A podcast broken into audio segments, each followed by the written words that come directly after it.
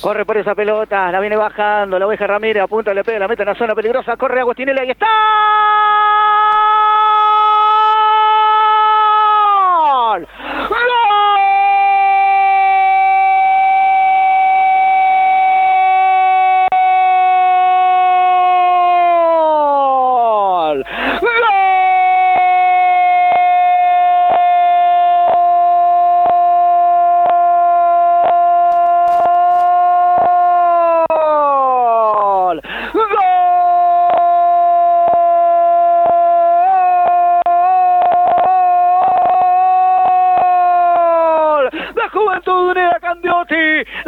Con un pelotazo por el sector derecho. Peleosa pelota, Cristian Oviedo. El pase hacia atrás. La metió con la peladita. Alfredo Ramírez a la zona peligrosa. El pique fue buscando al número 9. El pique fue buscando a Jorge Agostinelli. La pelota al 9, la pelota al goleador. Ahí estaba, casaca número 9 para impactarla y con cierto misterio y con cierto suspenso se fue metiendo la pelota en el techo de Piolas para inflarlo y poner el partido uno para Juventud, uno para Agua, roba la pelota y está y una falta previa lo que marca el árbitro. Qué partido en emoción tenemos, qué partido en ebullición en ambas hinchadas. Ahora el partido está uno para la loconeta de Albornoz, uno para la panchoneta de Bareto, casaca número 9, Jorge Agostinelli.